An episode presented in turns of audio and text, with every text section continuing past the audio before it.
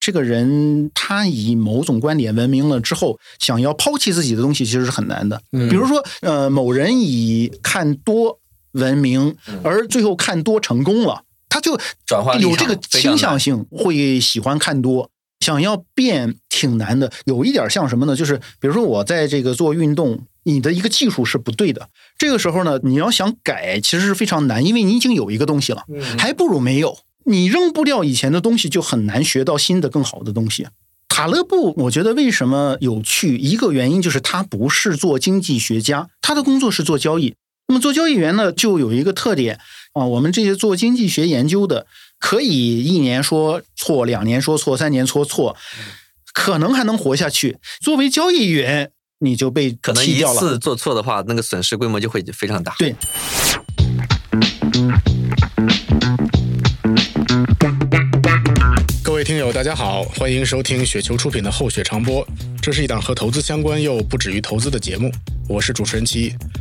读书是一个在雪球绕不开的话题，几乎每天都有用户在雪球上写下新的书评，或者把经典的老书拿出来反复阅读，尤其是关于投资的书，书中自有黄金屋嘛。大家觉得这都是可以学习和探讨的人生智慧。我们今天呢，请来了两位爱书人，一位是贝莱德的首席中国经济学家宋宇，读书基本是他最爱做的事情。他每周基本都会读完两三本书，这些书其实范围很广，不一定都和宏观经济相关。另外一位是我们雪球的副总裁刘江涛，涛哥，也是一位非常喜欢读书和送书的人。宋先生跟大家打个招呼呗，大家好，涛哥你也跟大家打个招呼。大家好，这两位呢都是非常喜欢读书的人，所以我们今天的一个非常重要的话题就是到底应该怎么读书啊，包括怎么选书。那我还首先还是想先问一下宋总，你在过去的这个从事这个宏观经济的研究里面，书这个东西是从什么时候开始在你的这个生命当中起到一个非常重要的作用呢？从很小就起一个作用。呃，因为小的时候这个爸妈都很忙，我又是最早的一代独生子女，呃，我性格相对来说又比较孤僻，因为我父母比较喜欢读书，然后家里就有很多的这个书，然后我就直接在看大人的书，一定是没看懂的，所以但是也就看，总比什么都没有好，就稀里糊涂的看，然后后来就养成习惯了。再后来工作，其实前几年的时候，当这个小兵的时候就，嗯嗯挺痛苦的。那个时候零四年开始在高盛工作，呃，那个时候高盛号称是这个七十一的那个便利店，就是意思是每天七点开门，十一点关门。可能那时候实际上的日程是一个八十二，嗯，比七十一个推迟了一个小时。在那时候其实读书就比较少。后来呢，有一些自主权了之后呢，就又开始读书了。这个之后读书呢，就比较杂，比较随意，跟学校里读书就不一样了，也没人给你个什么书单让你必须得读。我自己怀疑有没有一点中年危机的原因在里头，就是眼看着现在比我小十几岁的嗯年轻人，你如果说我本专业的这些东西，其实人家做的往往至少不比你差，还比你好。人家其实比你便宜，这 个所以这个可能有一点危机感。最近几年我读的书呢，往往也有一些兴趣，然后也有一些用处，保持一个状态，就是只要没有干另外一个事儿的时候，其他的所有时间都在读书。连首席经济学家都有这样的中年焦虑。嗯，涛哥，你你你大概是从什么时候很重点的开始读书了？我跟那个宋总的经历稍微有点像啊，也是呃小的时候呢，可能不属于那种每天在大街上疯玩的那种类型的小孩啊，就自己喜欢待在家里。小的时候一直到比较偏年轻的时候，读的书可能还比较偏文学书写会多一点。那个时候可能也没有意识说我要读小说，但是呢，好像小说这种类型的书更容易引起我的一些兴趣。嗯，是不是到雪球之后就开始大量的阅读这种和经济学啊、投资学相关的书？你说的太对了。其实呃，一个转折点就是进到整个的这个呃互联网创业吧，包括这个投资这个领域之后，其实对投资类的这个书可能阅读量会越来越多。我其实有点倒过来。啊，我现在其实看真正的经济学、金融的这个，就我的本行的书其实很少，嗯，因为其他的领域有趣的书实在太多了。嗯。然后我如果想一下，就是我的大脑里的知识的话，其实已经不成比例的知识都是经济或者是经济学这方面了。嗯就好像这个房间里有这么多不同的这个呃点儿，我其实经济学可能已经占了一大面墙了。嗯然后这个世界其实就经济学呃很重要，但是没有那么重要。所以我是觉得有太多其他的东西其实很重要，但是我完全不懂。嗯呃比如说像这个人口，它当然跟经济学有关系啊对但是人口学自己是一门独立的这个学问，所以我现在正在看这个关于人口啊、老龄化啊、养老啊嗯这一方面的这个书。比如说，我上周其实是听了马尔萨斯的那本人口的这个书，嗯那它是本很经典的书，是的，我没有读它，我其实是在这个手机上听的，但是我接收的内容其实是一样的。哎，我有一个话题啊，就是比如说刚才你聊到了这个马尔萨斯的这个人口原理，是吧？那那其实是一本非常老的书了，十八世纪写的。你在看这本书的时候。和我不知道你有没有看今年这个梁建章写的这个人人口战略啊，对，所以如果我们对比这个跨隔三百年左右的这两本书啊，可能都是关于人口的，当然它的重点是不一样的。你会对比着来去看一下他们中间的理论的一个年代的这个迭代吗？或者怎么样？总的来说，评论死人的书是很容易的。那我们就先从马尔萨斯说起。先从马尔萨斯讲，我觉得读经典还是一个特别重要的事儿。然后非常惭愧的讲，我其实没读过几本经典，啊基本上都是吃的这个二手货。读原著有两个好处，第一个呢，就算是教科书里说某人是什么样的，其实也未必代表他的观点。嗯嗯因为毕竟是别人理解的这个人的观点。第二个呢，就是这个人呢，他不是一个点，比如说他活一辈子，这时候是这样的，那时候是那样的。我自己其实是一个观点每天都在变的一个人。就是我十年以前的这个思想，二十年前思想跟我现在思想它不一样，但是到了别人介绍的时候，基本上是把一个名字跟这个人的某一个观点是划等号的，这个其实就有问题。马尔萨斯在被介绍的时候，就是那一个观点，让我记住特别深的就是另外一个观点，就是他跟这个人口和疾病联系到一起。就是说，在一个人口比较少的这个时代啊，传染病的这个传染会比较难一些。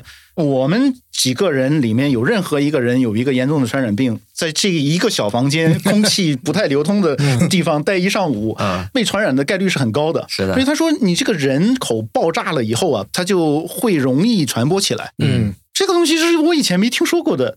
他确实他就这样讲，而且我觉得是非常有道理，现在也是成立的。这这听起来不就是一个常识吗？在我看来，呃，常识这个东西呢，我觉得是一个特别没有用的一个词，就是你知道了，你就觉得它是常识。就对我们来说，地球圆的是一个常识。呃，退回到一千年的以前，你说地球是圆的是一个常识，他说。你没事儿吧？你给我指来看一看，这它怎么是圆的？而且你逻辑上想一想，不就掉下去了吗？我后来就发现，不要聊这个常识这个词儿，因为一个人的常识是另外一个人的谬论。谈这个词儿，对这个大家讨论问题不太有帮助，因为大家基本的这个信息差别太大。读过去的人的东西的一个好处就是，想一想，那么聪明的一个人，在那个时候为什么会犯这么大的一个错误？他背后有一整个的一套理论，什么什么来解释是是是他到那个时候看到的事儿。其实事后看，就是马尔萨斯的理论，总的来说，把他能看到的那个从世界刚开始到他活的那个时候的世界，总的来说解释的是比较好的。是的，然后在他写这本书的时候，这个世界朝着另外一个方向变了。是的嗯这是一个大趋势啊，这是一个千年万年的一个趋势。后来又看到了一本书，它是在二零一二年讲的，反正思想跟马尔萨斯有点像，也就是所谓马尔萨斯主义者。那个时候呢，又正好是什么粮价呀什么的，很多这些资源价格。经过了一波涨，这一波涨了之后呢，一般来说就会有人跳出来说：“你看这个为什么涨呢？涨是因为这个供给相对不足，需求是很强的。我们如果再这样下去的话，这个资源是有限的。然后你看，我给你画出一张图，这个从哪一年一直到现在都涨了多少了？最致命的就是他们开始做预测了，然后他们的预测基本上就是要继续涨下去，而往往。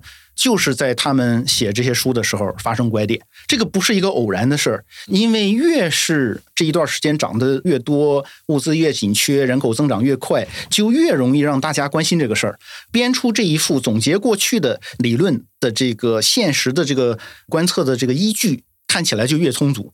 然后你觉得我这个理论实在太牛了，因为把过去的这个都给充分的说明了。其实我觉得学校教育特别重要的一点，就是要学一些在家里头像我这种草根儿在家里头自己看书 学不到的一些反直觉的一些东西。我觉得这个是在学校里真正应该学的，真正的好的理论，真正应该干的事儿。它不是简单的对过去的总结，而是跳出这个，就是说从人类到现在这个规律是这样的。但是我的这一套理论啊，如果成立的话，告诉你，可能我们现在的观点以后就不一样了。这个是一个特别难做的一个事儿。我现在要，比如说做个 PPT，宏观经济学家经常得做 PPT。是啊，就是我是从来不做 PPT 的，我非常 抗拒 PPT。我觉得 PPT 有两个坏处，第一个就是只要给人 PPT，然后人就看那个 PPT 了，然后他就不听你讲了。还有一个问题就是 PPT 总的来说，他就是他喜欢说，你看这段时间都涨了，这段时间放松了，这段时间增长怎么怎么样了，就是还是讲到刚开始那一点，往往就是这一段时间，嗯，涨得比较好，或者是涨得特别。不好，所以会发生另外一种变化。嗯，比如说这一段时间可能经济增长速度有一些下降，嗯，然后看起来政策的支持相对来说比较少一些，所以市场便宜。但是你要画出一张图，就是这段时间什么东西都是往下的。就很容易得出一个结论，然后大家就在这种情况下，最近比如说赔了钱，大家感觉郁闷，一帮郁闷的人在一起，一看这个图就更郁闷了，是吧？但是其实往往是因为这一段时间不好，未来的收益反而有可能会一是它便宜，嗯，再一个就是它实在太不好了，是。那么所以比如说负责的部门啊，领导看到了以后说这个不行，我们要采取一些措施。所以最近这几天就表现比较好，其实就是一个机制，一是便宜，二是因为它不好，所以有了新的这个变化。所以，这个好的这个理论要跳出对历史的简单的归纳总结，以及做按照这个趋势做出一个外推。而这个话是我坐在这儿说话不嫌要的。那你觉得像人口原理他做到了吗？我刚才很好奇，你刚才提到就是说马尔萨斯在当时十八世纪那个历史环境下，肯定有非常多他的制约嘛。就他这么一个大聪明人，可能在那个时候提出的很多的观点。在我们三百年后看，基本上还是很可笑的。你自己阅读那个书的时候，你会感觉它可笑的地方是啥呢？站在一七九八年的这个维度，我我没觉得它特别可笑。我是从一个有一点敬畏心吧，就是这么聪明的一个人为什么会这样？然后我会想象自己如果是他给定那个时候的信息，我能不能做出来现在这样的一个判断？嗯，回答是我做不出来。我自己觉得说。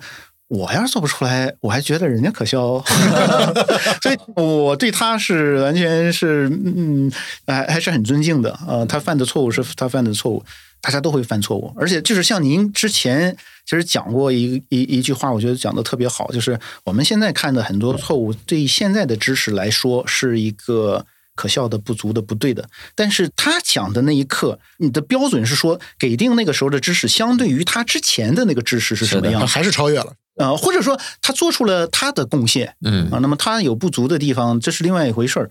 我们也不能指望一个人完美的总结历史、预测未来。可能很多的投资者也比较好奇，就一个，比方说像您这样的经济学家，是怎么去做自己的投资的？家庭 资产投资，就是这个，可能是我从来没有见过有人会提这样的问题。对，嗯。嗯，您没提到，可能有一个不是可能，应该是有一个很重要的原因，拿不出手。就我要告诉你我的投资的记录，听众会说下次换个人吧。这个还是专业不太一样，一个是专业不太一样，但是呢，你往下再推一下，就我是做宏观的研究，是比较虚嘛，所以您说的这个专业不一样是对的。我要专业一样呢，那就我有的同事不是出去的工作是告诉说他是我的下游是吧？嗯，然后他去告诉人说你应该怎么样配置是吧？嗯，你让他把他的那个账单、投资的那个单子拉出来看看，你会发现你也不太容易看到他真实的回报，估计回报也不太好。这是我当年的一个在高盛的同事。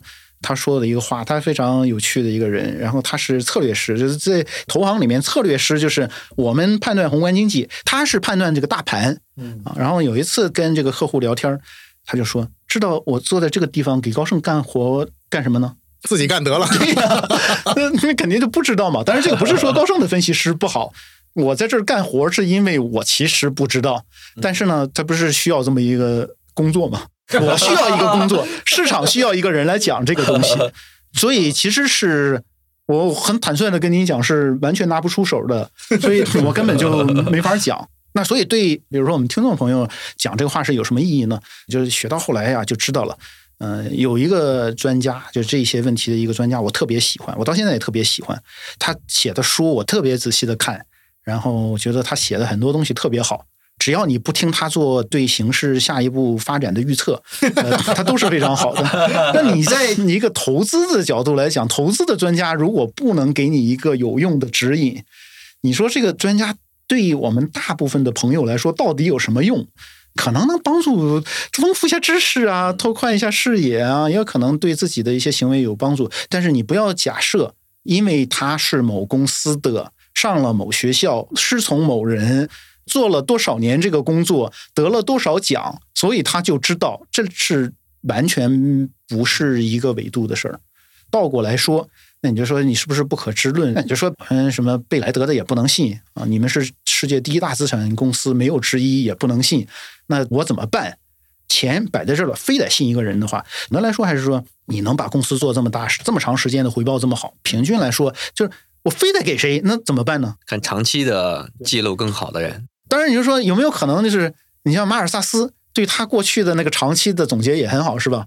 但是它在一个长时间的历史时点上，它是一个人口的出生的一个高点，它这个东西也没有办法。那你那你你给我一个更好的办法呗，我也给不出来嗯，所以就是我们如果在选这个基金的时候，选基金经理的时候，如果他的这个成功的时间长，经过了更多的周期，有点像那个书淘的时间比较长了，嗯，有一些水货就被逃出去了。你说剩下来那个就一定都是真理吗？啊，它也不是的，每个时代也不一样。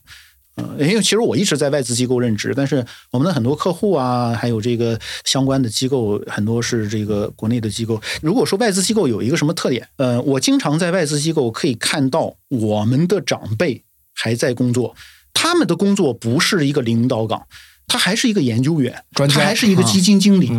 比如说美国或者是欧洲的这个同事或者是同行，经常有我还在上小学的时候，人家就已经在干这个了，人家现在还是一个研究员。他不想做投资，因为他说我不会做投资，我我在这儿给你白户型，你让我去做投资，这是另一个专业，有点像是我在拳台上打，和这个下来了打，它不是一个东西。拳台上是要带着拳套。总有某种拳击评论员，对吧？是啊，或者是教练。教练有很多好的教练，他并不是成绩最好的运动员。因为往往运动成绩特别好的，是需要我的身体的天赋，爆发力好，耐力好。这个东西，你有一些东西是天生的。最好的教练，往往是那种身体的本来的条件没有那么好，他要打到那个一流的水平，但是达不到最顶尖的水平。他得不断的动脑子，他成天在这琢磨这个事儿，这个东西对你下一代的运动员他是有用的。嗯，你说我这个爆发力特别好，天生爆发力好，我教一个小运动员，我怎么教？他教不下去的。哎，我们再把它推广一些，嗯，经常就是我们有经管学院，嗯，经和管，金融和经济其实都是不一样的专业。嗯，但是如果离远了之后呢，大家觉得你们都差不多，是吧？差不多，其实是隔行如隔山。这个是我的老师，以及包括最近去世的卢卡斯。我老师当年跟我讲，就是说我跟他聊卢卡斯的时候，他讲一句话，他说卢卡斯有一个特别呃好的一个习惯，而且这一点他做的特别好。他说他知道他的专业领域是什么，一旦你离开他狭义定义的那个专业领域，他轻易不说话。他说话的时候，他就立即切换成一个另外一种状态，就不是说我是个诺贝尔奖得主，我是一个芝加哥大学的教授，我是一个大咖，然后我来告诉你这。他不是这样，他他马上会告诉你说，这不是我的领域，你非得让我说好，我我跟你讲啊，但是你要知道这不是我的领域，所以这一点我觉得特别的重要，就知道自己的这个边界吧。你会觉得那个在特定的阶段啊，比如说尤其是和热点结合的比较紧的这些，因为都会有大量的书出来，对，比如说我们现在如果这几天你要去书店去逛一逛。肯定会有非常多的什么 Chat GPT 这种这种书，而且一写可能三百三四百页。是是是，我说实话，我都不知道这些书咋写出来的，就是这个追热点的这个程度有点太快了。那比如说这些热点的书，在你看来，它是不是水平真的是比较水的？平均来说，水的我觉得会比较多。我平时看书有一个感觉，我经常给这个书有一个打分。我越不了解的专业，呃，我给它打分越高。所以呢，往往是在一个领域看的书，刚开始的时候就打分特别高，等到看到什么五十本了以后，平均的这个打分就降下来了。因为我自己知道多了，我就觉得你这个不对，那个不对。然后等到看到一百本之后，普遍的分就降到一个比较低的。刚开始的时候就觉得哇，这本书写的好好，那本书也写的好好。嗯然后另外一个感受就是，外国的一些这个作者，有的一些很有名的作者，他们在讲其他的事儿的时候，就觉得这本书写的好好啊，嗯。然后他开始讲中国了，啊然，后觉得这个不对，这个不对。呃然后你事后想一下，如果他在中国这一块讲的明显的有不对的话，那我觉得他讲别的那些有可能也不对。但是我没法评判了。这个就是深度学习的一个好处，就是我这几年凡是学一个题目，我我就拉一个一百本书的书单，然后这个跟在某一个领域读一两本书，他的那个感受是很不一样的。这个过程本身是一个非常有趣的一个过程，就是从一个完全不知道到知道一点，到知道还比较多，从一个所谓机场的书店的书、嗯热点的这个书，到教科书，把这一趟都过完了以后，有一点像一个修行的这样的一个过程。嗯看书看的逐渐多了之后，就是慢慢的变得更加批判性了。但是呢，我个人觉得它可能分成三个维度吧。第一个维度还是对于这个行业的一些基础知识理解的维度，嗯第二个维度是从基础知识引到了行业背后的可能更深入的一些规律跟本质性的这种了解。然后切入到第二个维度的时候，其实你本身可能就会有一些相对比较坚硬的一些基础，你所认可的关于这个行业的基本的一些规律。比方说，关于金融，金融肯定是有周期的，股市也是有周期的啊，它不可能不存在周期。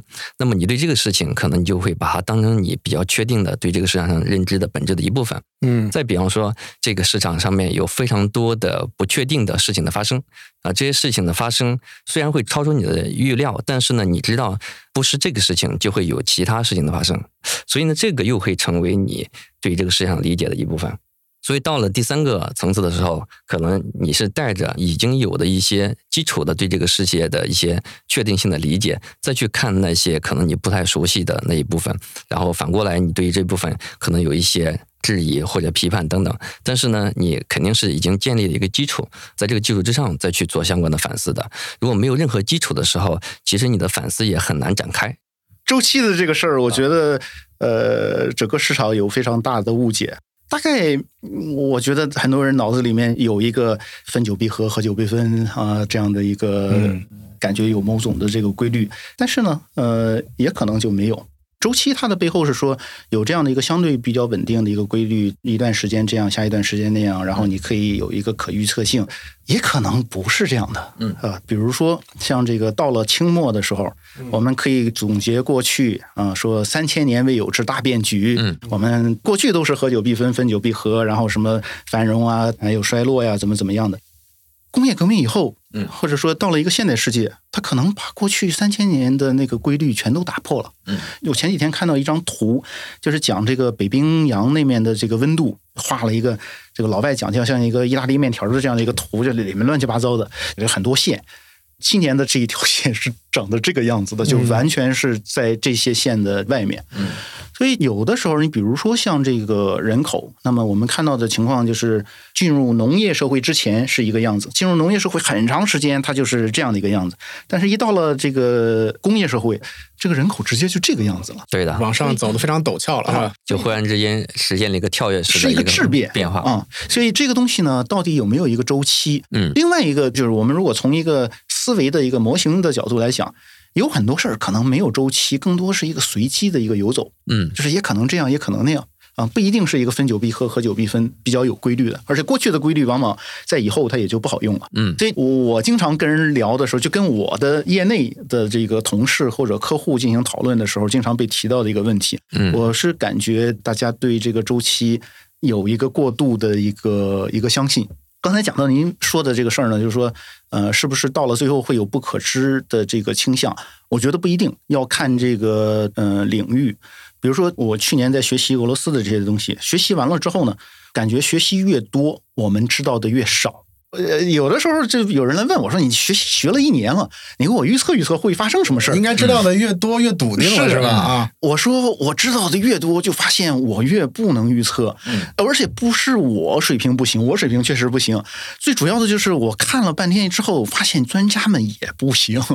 所以你知有的时候是我知道这个是很有用的，你知道去找谁问；有的时候你知道谁不知道也是很有用的，因为你不会被他们误导。因为我们随时都会看到各种的专家，他们确实在自己的领域里面从学术上做出了很多贡献，一辈子都在干这个，然后讲起来有很多的这个知识，然后听起来都是非常权威的。嗯但是呢，嗯、从一个预测的角度来讲，可能是做的一塌糊涂。嗯但是这个时候呢，呃，你很容易因为他对过去的知识的这个了解啊，各方面的这个经验非常多，知识非常丰富，而认为他会能告诉你未来会发生什么事儿。嗯实际上，在这个领域我研究多了之后，嗯、发现。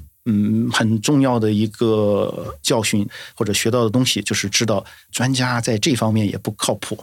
但是这个不是一个不可知论，因为在某些别的领域就会发现啊，就比如说前年学病毒的时候，嗯学多了之后就发现，基本上现在的这个样子，到了去年我就已经完全想明白了。嗯然后这个以后是什么样的，也就完全想明白了。这个过程里面呢，给我的一个感觉啊，尽量不要有一个过度。总结说学了多看的多了就会可知或者不可知，它情况都是不一样的。我是觉得具体的情况具体来看，过度总结其实是一个挺危险的一个事儿。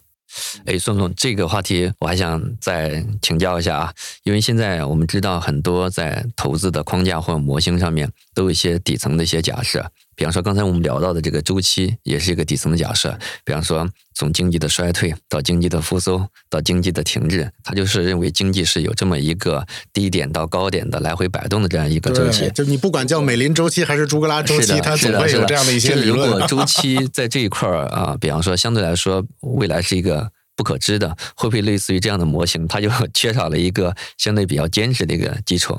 他们有的人就说，这个好的模型一般都是简单的，嗯简单的模型不一定都是好的。嗯，所以我觉得像美林模型就是一个特别标准的简单的模型，但是不好。嗯呃不是不一定好，一定是不好。这个里面的一个重要的原因就是我们在研究经济和金融和社会问题的时候，它的本质上跟研究很多自然的问题它是不一样的。我们的假设、我们的认知本身会影响到我们的行为，影响到我们的行为了之后，它就会影响下一个会发生什么事儿。我所有的人都知道下一步都会怎么样的时候，那我们的行为就会做出改变。我把这一瓶水给拿起来，只要一松手，扔一万遍、一百万遍，它也是往下掉的。但是我如果把一个人拿起来，我给你扔一次，你不知道，啪一下就掉地上了。我扔第二次的时候，你就知道说我要准备一下了。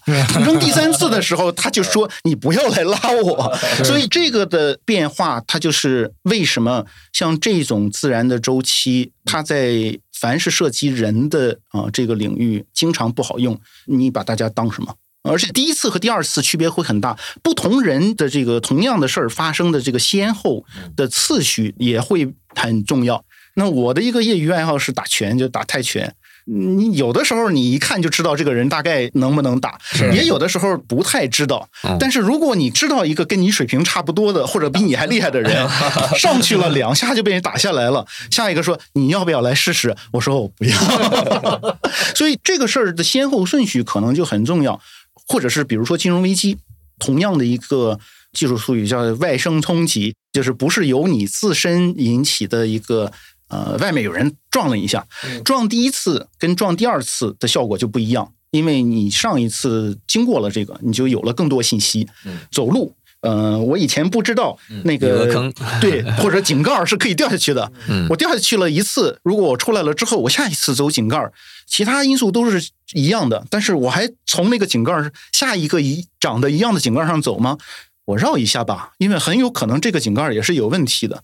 那你的所有过去的这些时钟周期的这个假设就被这种行为的改变就打破了。嗯，所以我总的来说，在听到某种周期的时候，我的第一反应是你得来拿证据来说服我，不然我的基本假设是不信这个东西的。但是如果有人告诉我说物理是天文什么的这些东西是这样的一个规律，然后这个东西以后是这样的，我的基本假设是应该是这样的。然后它俩的核心区别就是我们研究的对象不一样。凡是涉及人的事儿，我的基本假设是不信；然后涉及东西的事儿，嗯，我的基本假设是信。那如果回到投资这个维度上面，是不是啊？证明你这个投资是错误的，比证明你这个投资是正确的更有价值？就证明你这个投资有可能是错误的。我觉得什么有价值？如果从投资的角度来讲，那就是什么挣钱，什么有价值。大概等于那个电影《功夫》里说的一句话：“功夫一横一竖，没有那么多别的东西。”不要跟我讲说咱们就伸手，你倒了你就不要再说别的东西。我们金融的这些从业人员经常出去教别人怎么挣钱。嗯，我最想说的一点就是，你要知道，你去教人家干什么呢？为什么要教呢？另外一个就是你的业绩怎么样呢？你给展现一下呗。你如果自己业绩不行，然后你来教别人，这个是特别有趣的一件事啊。这是过去的一个经历啊，就是我作为一个金融从业者，跟我们的这个听众朋友，如果有一个经验的交流的话，凡是有一个人。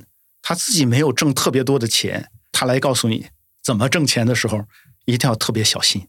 他为什么要来告诉我？他自己为什么没有挣那么多钱？那当然有的像巴菲特这种人已经功成名就了，他出来讲一讲，他有他的业绩，这个是另外一回事当然还有一个呃麻烦事儿，对这个历史的业绩的这个总结，能不能作为对未来的这个收益的一个参考？这其实是一个很大的问题。非常赞同，嗯。那么我们过去多少年，经常就是在一段时间里面，他会有一些明星投资者，嗯，比如说可以是几年甚至是十年的时间里面，他做的特别优秀，然后他就被封神了。嗯，你的倾向就是说，那我把钱给他。然后就发现呢，从给他钱的那一刻起 就不行了。往往就是因为我们的经济经常发生很多变化，有一部分是所谓周期性的变化，好啊或者不好啊，也有的时候，特别是对咱们的这个市场，经常有这个风格的切换、主题的这个切换。一般来说呢，嗯，让一个人在一段时间内，他的这个思维、他的这个知识。导致他认为某一种这个产品、某一个行业特别好，这正好赶上他这个合适了。对，刚好他的投资方向契合这个市场上面阶段的走势，然后他就走出来了。对，过几年以后切换了。比如说啊，我如果花了二十年的时间一直在研究人口问题，或者是这个医药问题，嗯，这十年这个都是非常热的这个主题，然后我因此变得特别成功。然后下一个主题是我完全不懂的电池、电动车，跟我跨行业很大。你现在要切换到这个赛道，这赛道你不懂，我也不想学。现在告诉说，把以前的东西都放下，把那些资产都给卖了。嗯，要做出这个决策是非常难的。我们往往看到的就是这个各领风骚。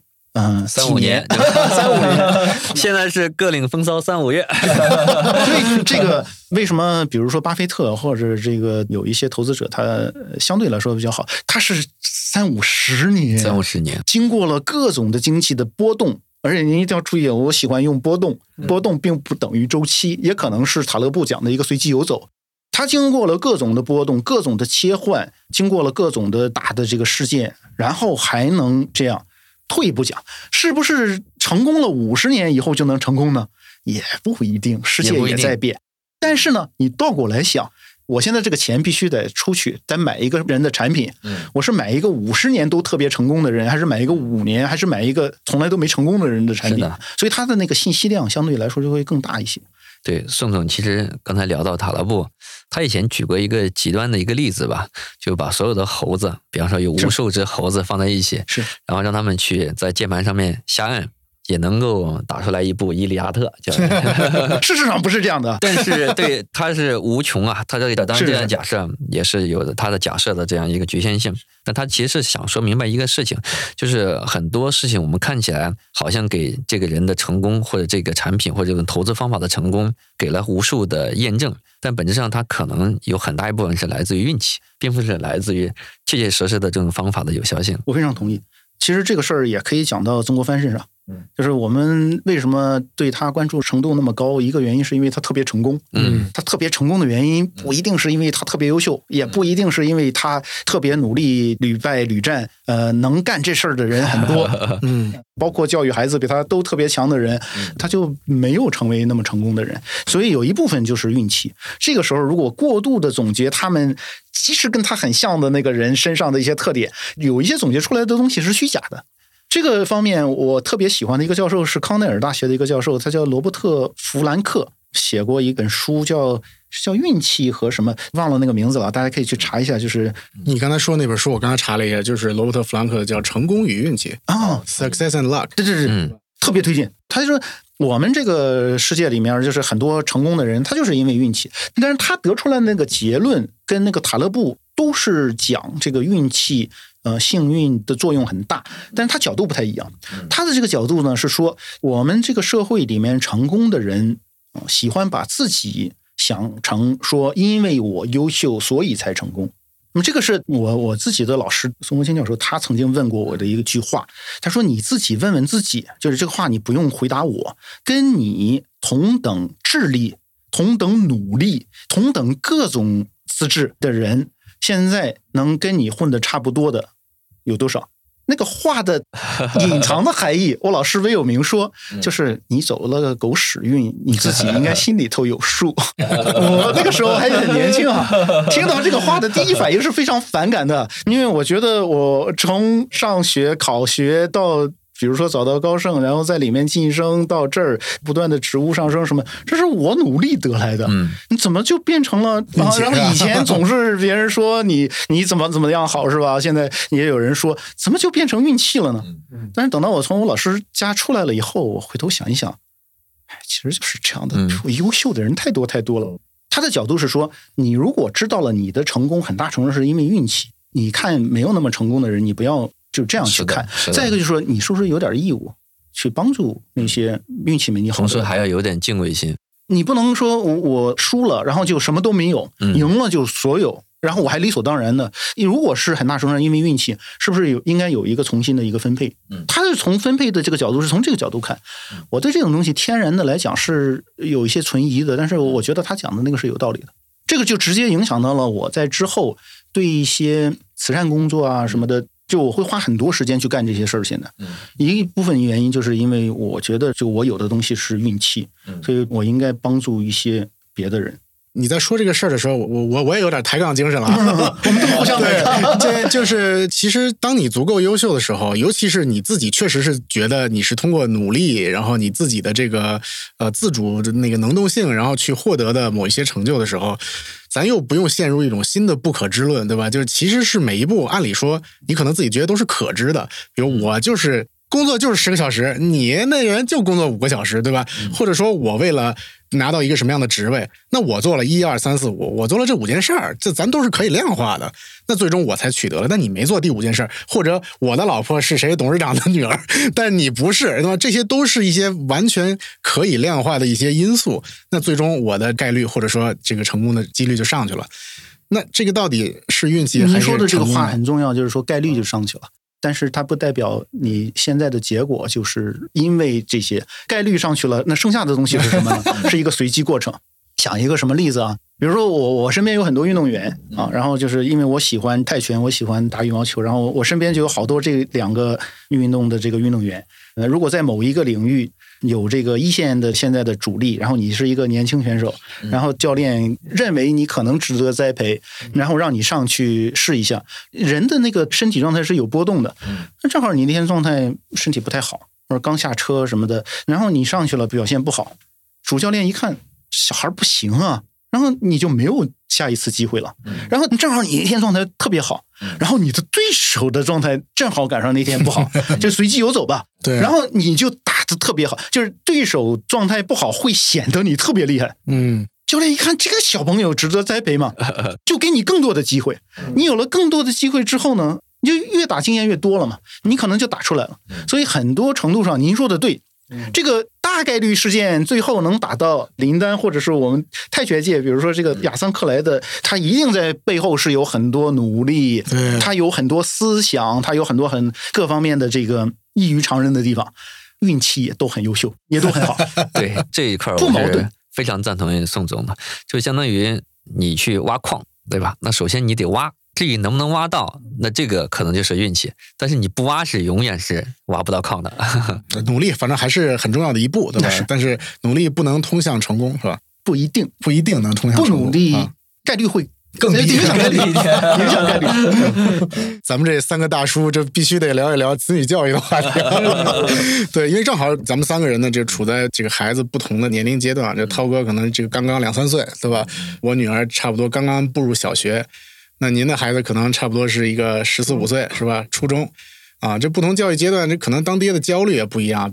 我们又把这个书结合一下，比如，比如你儿子现在最喜欢看啥书呢？我儿子最近在看斯大林传和卡斯特罗传，他喜欢十四岁看这种类型的书，这这个算是一个有一点就是另类，另类是吧这个不是一个偶然的，因为我小时候就这样。是你是说这个书的类型它另类，还是说它的这个难度？十四岁你看这种书是不是也挺吃力的？对，因为他那个卡斯特罗的那本书是从我的书架上拿下来的，它不是一个给小孩看的书。斯大林的那个书应该也是一个给大人看的书，所以我的小的时候就会多少有一点没有童年，就直接在看大人的书，所以心智的那个培养其实不是一点一点的长大的，就有点跳过去。因为这样的一个结果呢，我就会在他比较小的时候直接跟他聊一些，就直接聊这种事儿，就让他也直接对这个东西有兴趣。所以他看的书直接从哆啦 A 梦跳到卡斯特罗传。那是不是这样也可以？就并没有像什么教育学家说的一定要循序渐进这样。我觉得很多教育的一些习惯仅仅是一个习惯而已，比如说，呃，应该多大分床睡，多大怎么怎么样，这个世界不一定是这样的，在人类历史上绝大部分的时间没有这个东西。比如说，有一些教育的专家他会说，让孩子比较早的离开父母，可能自立的能力比较强。那如果这个话讲的极端的话，你就变成一个斯巴达。就是希腊的那个斯巴达的这样的一种教育，就这么大一个孩子给拿走了，然后呢，他就进入一个武士的一个训练。那他跟父母肯定是没有依赖的，有依赖也没办法。但是这是一个好的教育吗？我并不认为它是一个好的教育。相关的一个话题，这纯粹是我个人的一个观点啊。这种太早的一个寄宿制教育，我觉得是不好的。英国，嗯、他们特别呃有这个传统。就是把很小的小朋友就送到他们的那些所谓公学，其实是这个私立学校，然后就住在那儿了。其实是把一个很小的一个小孩子直接就扔到一个小孩的社会里面去了。他在那个社会里面呢，其实他要面临别的小孩和小孩之间的这样的一些关系，怎么样应付老师啊什么。这个时候其实老师好像能给他知道，但是其实老师不是父母，他就得很快的。像一个那个三十天长成的鸡一样，我要赶快的催熟。而这个催熟呢，它不是一个正常的一个过程。催熟了以后呢，它就以以一种假大人的这种身份存在很长时间，变成一个真大人。但是等到他变成真大人了以后，你就会看到他的那个行为方式。某些方面的心智，因为没有经过正常的一个成长，到我们这个岁数的时候，你会发现，其实他有一些地方非常幼稚。嗯，然后，因为他在这么大的时候，他爸从来他妈就没有在旁边跟他说说，有一些事没有人跟他讲，老师不可能给你每一个孩子都去讲这些事的，怎么可能呢？所以，这个是英国在最近这些年对寄宿制教育的一个全就不回家了，放假再回来的这种教育的一个反思。包括上一任的这个英国首相，其实很多任的英国首相都是从伊顿公学是 Boris Johnson 他不就是吗？对吧？你不觉得他有的时候的那个举止就很像一个小孩吗？就没有长大，啊所以你这像一个小孩其实是无所谓的事。但是这个人他是要决定他们国家最大的一些事的，那这种其实是有问题的。所以他们的最近有一些教育专家在讲这个事，我是因为我之前在那儿住的时间比较长。跟我的观察是完全相符的。然后有一天呢，我读了一本冯纽曼一个传记。嗯，冯纽曼从小就是他们家的孩子，别人家的孩子是吧？对别人家的孩子。然后这个他就是从比如说五岁啊，嗯他爸就会把这个当地布达佩斯的这些金融的这些名流叫到家里头去 秀一下，啊，说这儿有个电话号码本儿，嗯把这个电话号码本儿给小的这个冯纽曼，让他看看完了之后就说：“好吧，你想给谁打电话？”冯纽曼直接就把这个就给背出来了。哎呀，原原来那个欧美人也是喜欢教小孩强迫表演的，是吧？这个表演欲就是其实是人某一种炫耀，嗯乃至让孩子最后考上了哈佛或者是考上了北清，在一定程度上是父母炫耀的一个工具。嗯所以我现在在努力的压制自己的这一方面的这个欲望。但讲这个冯纽曼的这个故事，就是说，他就一路就是特别优秀，然后最后就是创立了这个学科，创立了那个学科。但是等到他五十多岁的时候呢，我也快了，这个那智力就下降了。然后，然后他就他就发现他不能像以前那样 特别容易创造出来特别牛的新的东西了。嗯然后他就很苦恼，然后他就开始郁闷。他的晚年是很凄凉的，就心里都很郁闷，因为觉得说我当年那么牛，今天开创一个学科，明天开创一个学科，不是开创某一块新的知识。然后后来就觉得说，哎呀，这个不行了，这晚年过得就很不幸福。然后后来我就想，就有点像我老师当年问我另外一个问题。就我以前总是对自己预期很高，觉得我想在我的这个研究领域独步天下，要当天下第一。我老师问一个问题，当然他第一就是觉得我资质根本 所以他问我上一个问题，说你自己问一问你自己同等的资质、同等的智力什么的。他后来问了我另外一个问题，就是在想说要不要达到我的这个行业里的第一。你现在想象一下，如果你现在有一个选择，我就能让你当世界第一，在宏观经济领域、研究领域当世界第一。它的代价是不能看儿子，你不能去看书，我每天都要锻炼一个小时，你以后不要锻炼了，别的什么什么各种的你喜欢干的都不要干了。你就一心当你这个世界第一。嗯他说他当年念博士的时候，连上厕所都是小跑的，因为要节省这个时间回来推这个公式。现在给你一个这样的选择，只要你愿意干这些事儿，你就是世界第一。你愿意不愿意？我都没怎么想，我说不愿意。他说那你就想明白了。他说现在要当世界第一的人，就是你要变成你的领域的林丹、亚桑克莱或者是什么爱因斯坦那。基本对自己非常残酷了，对，是啊对自我的要求会很高。对，菲尔普斯现在就他其实心理上是非常郁闷的，他有很严重的心理问题。嗯他后来就说：“我的朋友们在玩的时候，我永远在游泳池里。嗯那最后就是你的儿子变成极其优秀的一个运动员，全世界都知道，很有名，很有钱，你拥有物质世界这世俗的一切，嗯，但是他很不快乐，他很郁闷，他需要心理治疗。好了，现在我自己问一个问题：我现在如果能把我儿子培养成下一个菲尔普斯或者是别的什么斯，我要不要做？我必须要想。哎，宋总，那有没有一种可能性，抬个小杠，就是他既取得了极其大的成就，但是他同时又享受到了人生的快乐？我我希望他这样，但是事实上就是，我觉得在现在的这个世界里面，就他做自己喜欢的事情，最终还在自己喜欢这个事情上面表现出了天赋，最终竟然还取得了成绩。就比如说，我们现在就虽然我不知道这个人的真实的那个生活和感受是怎么样，至少在媒体舆论的传播里面，比如谷爱凌可能是一个好像又取得了成就，他又很开心的这么一个人。，呃，如人饮水，冷暖自知。我们能够看到的是荣誉啊，是光环，是的是完美的技术。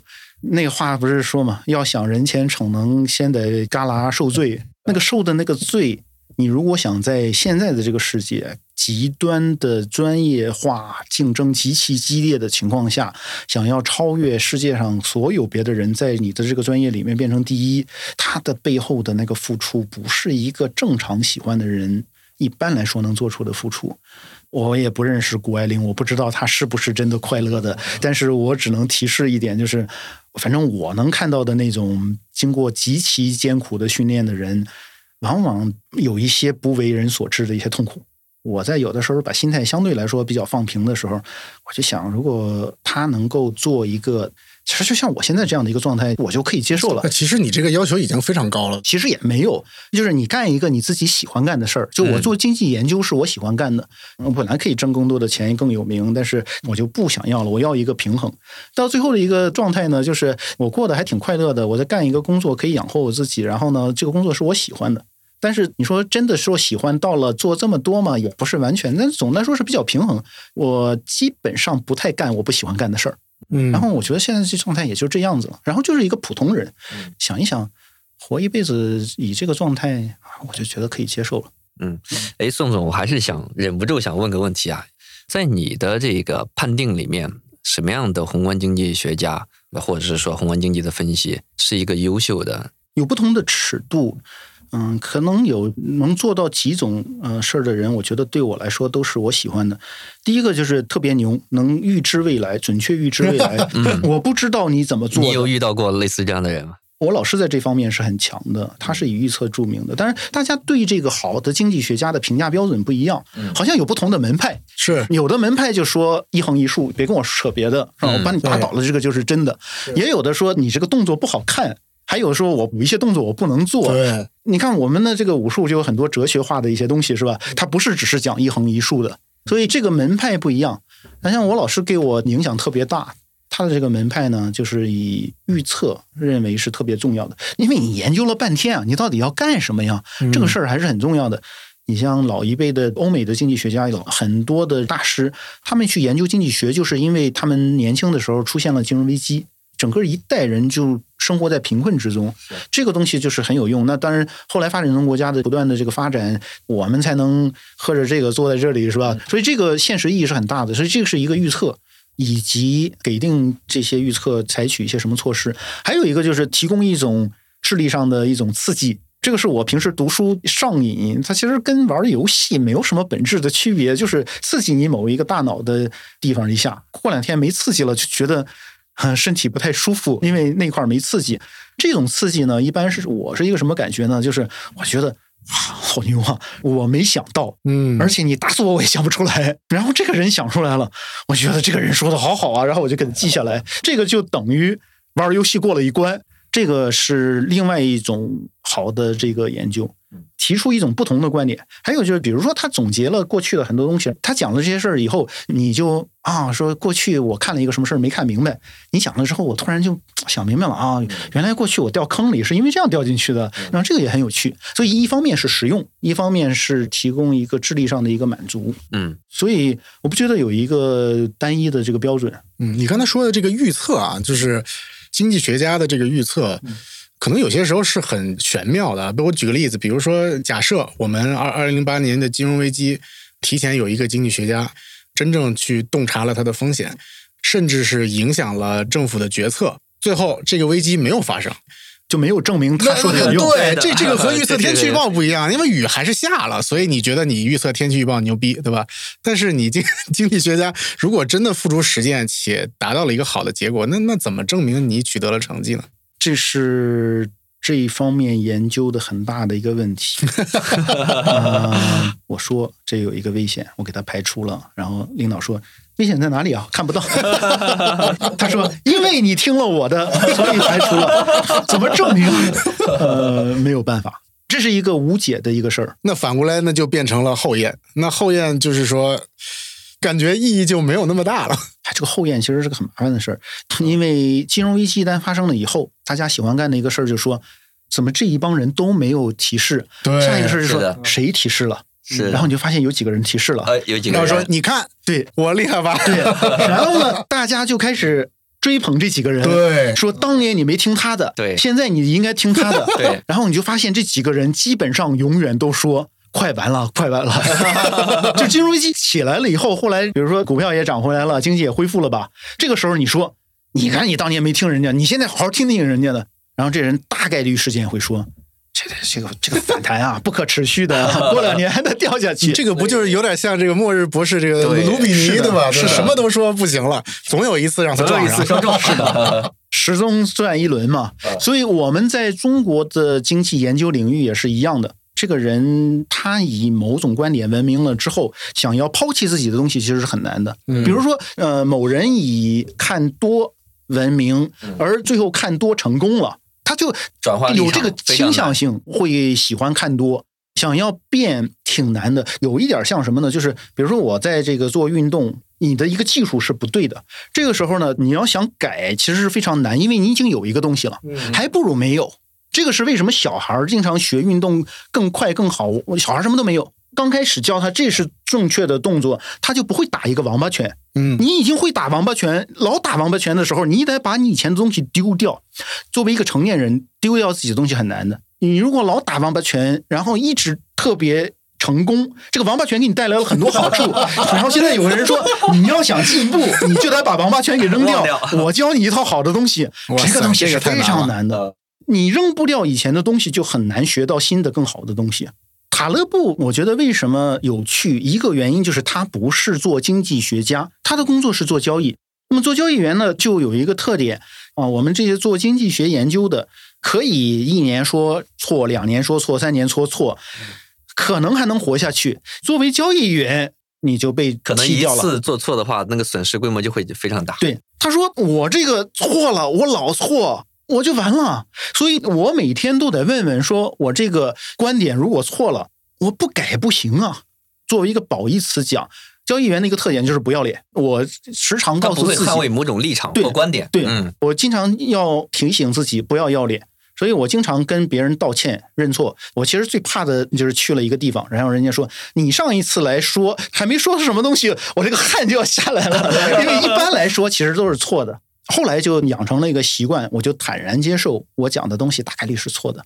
我每次来给我的客户讲或者同事讲，是说在上一次的错的情况下，我学到了什么东西，我现在是怎么想的，我们进行一下讨论。我也不一定是对的，我想听到你的声音，然后我们进行一个讨论，可能我进行一个提高，我希望对你有帮助。这个心态就不一样了，是的，这个就让我更容易认错，更容易不断的更新自己的观点，其实也是更容易进步。但我依然相信，就是宏观经济研究，包括宏观经济学家，肯定还是有它的价值的。不能说我说错了，然后好像就变得没有价值。你自己会总结这个价值点在哪里呢？价值点就是，呃，因为人家做投资，或者是就哪怕我作为一个不是做投资、不是在金融业的一个人，他事实上每个人都要做投资的决策的。比如说，我要不要把钱存起来？是的，我还是要买一个房，我还是存在银行里，这个决策是不可能不做的。就算你收了工资。存在银行里，事实上它也是一个金融的一个决策。嗯，所以这个嗯行业的这些知识，它会判断，它会影响到所有人。那么在这个过程里面呢，每个人有自己的考虑，每个人有自己的知识结构，每个人自己的风险偏好什么什么的计划呀什么的都不一样。宏观经济的这个角度，也可能能在某一点上能帮助到你。我觉得这个就已经挺好的了。我自己在听我的同行广义的同行讲的时候。我更多的不是在听他们的观点，也不想听他们的预测，因为多少有一点心里头想做预测是我的工作，有一点小的自负，就是预测我不需要听你的。但是他们有的人会讲一些，就是我没想出来，让我想我一辈子也想不出来的话，原理框架是吧？啊，或者是他就有一个某种犀利的观点，然后我一听觉得，哎，这个好有趣。帮助了我理解一些事儿，帮助到我做其他的工作。其实我每天看书不就是这样干的，就是这个事儿嘛？看书的好处就是手机微信里头翻一翻，就那么几千个人，然后这几千个人里面呢，有一些我想认识的人还不认识，因为有一些人他就死了。看书的时候，你就可以接受更广泛的这个信息，它只要对我有帮助，我觉得挺好玩的，又有帮助就有有价值。所以不一定做预测，也不一定说必须要有新思想，它就有各自有各自的贡献。这个当年我跟我的在学校里的一个老师说了一句话，要毕业了，他说说你想干什么？得个诺贝尔奖。然后他就说，他那意思啊，就是你看我也得不了诺贝尔奖了，但是呢，我这不在教你吗？这也是这不也是对经济学的一种贡献。我们每个人都做一点贡献，这个贡献它不一定都是一样的，也不一定都要得那个奖，也不一定都要当奥运会冠军。我是觉得一个人做自己喜欢干的事儿，自己有满足，对别人有一些帮助，这就挺好。我们最后还是来给大家再推荐一些书吧，就比如说最近经常看的，或者是我们在更早的时间内觉得真的是非常不错的这样的一些书。涛哥，你最近在看什么，或者有什么真正值得跟听众朋友们推荐的吗？最近恰好有一本关于投资方面的书刚刚看完，推荐给大家。书的名字叫《金钱心理学》。嗯，简单来说就是作者认为你要取得投资上面的成功，固然跟你掌握的投资的知识。积累的投资经验以及总结的投资规律是有关系的，努力的去学习关于投资的一切这些东西。但是呢，更关键的因素其实是取决于你对自我的心态的理解、你的情绪，甚至你对于人性的很多弱点的把控。可能很多投资者对于那些偏理性分析那一部分，经过一些长时间的学习，或者经过一些自己的一些摸索，包括分析，都还是能够弄明白的。但是对于在什么情况底下自己有可能坚持住，在什么情况下可能坚持不住，很多时候是缺乏这种认知的。嗯，所以这本书就是提出了很多自己在日常投资当中可能不自知，但是呢会极大的影响的你的投资结果的一些啊心理的一些因素，包括投资上面的一些行为，比方说。很多人明明他这个投资的动作就是一个失败的动作，嗯但他一直会坚持下去，就 经常会坚持下去。还有比方说遇到一些投资的亏损的时候，结束了这一单投资亏损之后呢，就有非常强烈的一种情绪，就想赚回来。是，在下一把里面特别想把上一把的亏损给赚回来，但往往在这种情绪的驱使底下，他又可能做出一些不是那么理性的决策。所以今天其实跟宋总聊天，有聊到一个共同的话题，就是人的因素在整个的投资或金融里面所扮演的角色。嗯许多时候就是可能人，包括人的这种群体的情绪的狂热或者盲目性，对于市场产生了一个预期之外的一些结果。很多时候，投资的一个标的本来可能是有投资价值的，嗯但是因为关注的人多了，交易的多了，它的价值或它投资未来的收益就会下滑。嗯但是呢，如果一个标的不被大家所关注，可能它本身那个标的的质量没有那么好，但它足够便宜，所以它投资的价值也会变得很大嗯啊。所以呢，就是投资确实是一个可能既要关注这种科学理性分析那一部分，同时还需要关注自己的情绪，包括自身的修养、自己投资观的养成这一部分。所以这个《金钱心理学》这本书基本上就是关注于投资心理的养成这一部分多一点。挺好。宋总呢，有什么书值得推荐？呃，牛津大学的一个教授，他叫多林，丹尼多林，他的这个书的题目叫《人口一百亿》，Population Ten Billion 是吧？呃，未来的人口的危机，然后如何生存下来？这个副题我觉得写的挺 low 的哈，但是这个内容很好，然后他的文笔很好。他最打动我的一句话，他就说：“我们经常用买东西来掩埋我们生活里面的悲哀。”现代社会 就是为什么买东西？买东西一个是我们需要用，还有一个就是心里头有情绪。我们以买东西把这个心里的负面情绪给掩盖起来。然后他还写了几句别的话，都挺打动我的。比如说，不单未来是不确定的，过去也是不确定的。过去为什么是不确定的呢？因为我们不确定过去到底发生了什么事儿。他在具体讲这个事儿的时候是说，过去到底有多少人生存过，推测其实差别很大，就像对未来的人口的预测差别很大一样。比如说，另外的一个他就讲说，我们现在生活在这个公寓里，这个其实跟我们几万年前的祖先生活在每个人的洞里其实是一样的。然后我们会在公寓的墙上挂上画。那几万年前，就比如说西班牙的这些人，他们在墙上会画壁画。嗯我下一次看到公寓的时候，我的这个感觉就会不一样了。所以它这里面有很多有趣的一些说法。另外一本书呢，就是之前看的《民族的重建》，波兰、乌克兰、立陶宛、白俄罗斯，他应该是耶鲁大学的教授斯奈德写的。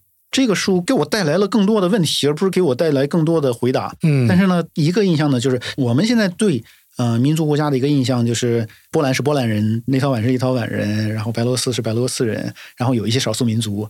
其实它根本就不是这样的。以前其实他们是高度混居的，后来就是因为一些政策，然后把白俄罗斯什么这边的波兰人一部分就给赶回去了，赶到波兰那边，不是赶回去，是赶到波兰去了。嗯然后做了波兰这么个国家。然后我们的印象里就是波兰人是怎么怎么怎么样的，其实他不是的，立陶宛人也是。所以像我前段时间去了白俄罗斯玩，我觉得特别有意思。白俄罗斯的首都那个明斯克，其实它曾经的主要的民族不是白俄罗斯族，而是犹太人。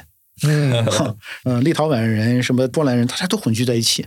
后来就是都不叫各回各家，各找各妈，是这个各自给你分一个地方，然后就就给你送走了，然后才有这样的一个国家的一个重建。这个就把那个看地图上看的那个国家民族的那个感觉，整个就不一样。